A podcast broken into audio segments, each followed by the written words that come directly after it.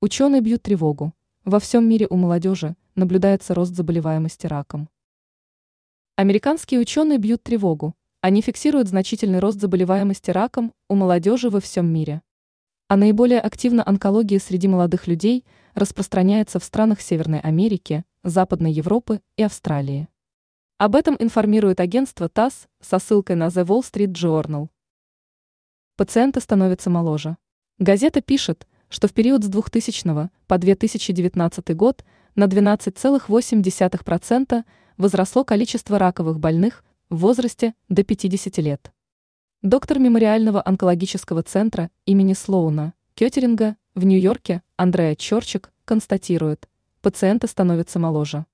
Вероятно, дело в каком-то изменении окружающей среды, нашей пищи, лекарствах или в чем-то, что мы еще не идентифицировали, сказала она. Ее информацию подтвердила директор онкологического отделения больницы Грэнд Вью Хелс в Пенсильвании Маник Гэри.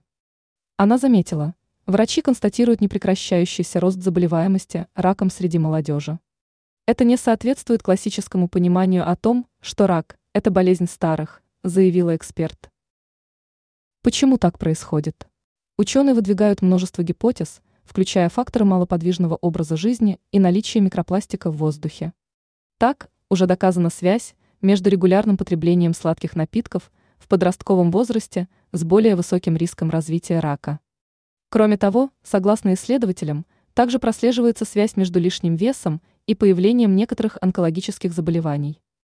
Ранее доктор Джен Симмонс и автор книги о профилактике рака Кристина Марусич назвали продукты, провоцирующие развитие онкологических заболеваний.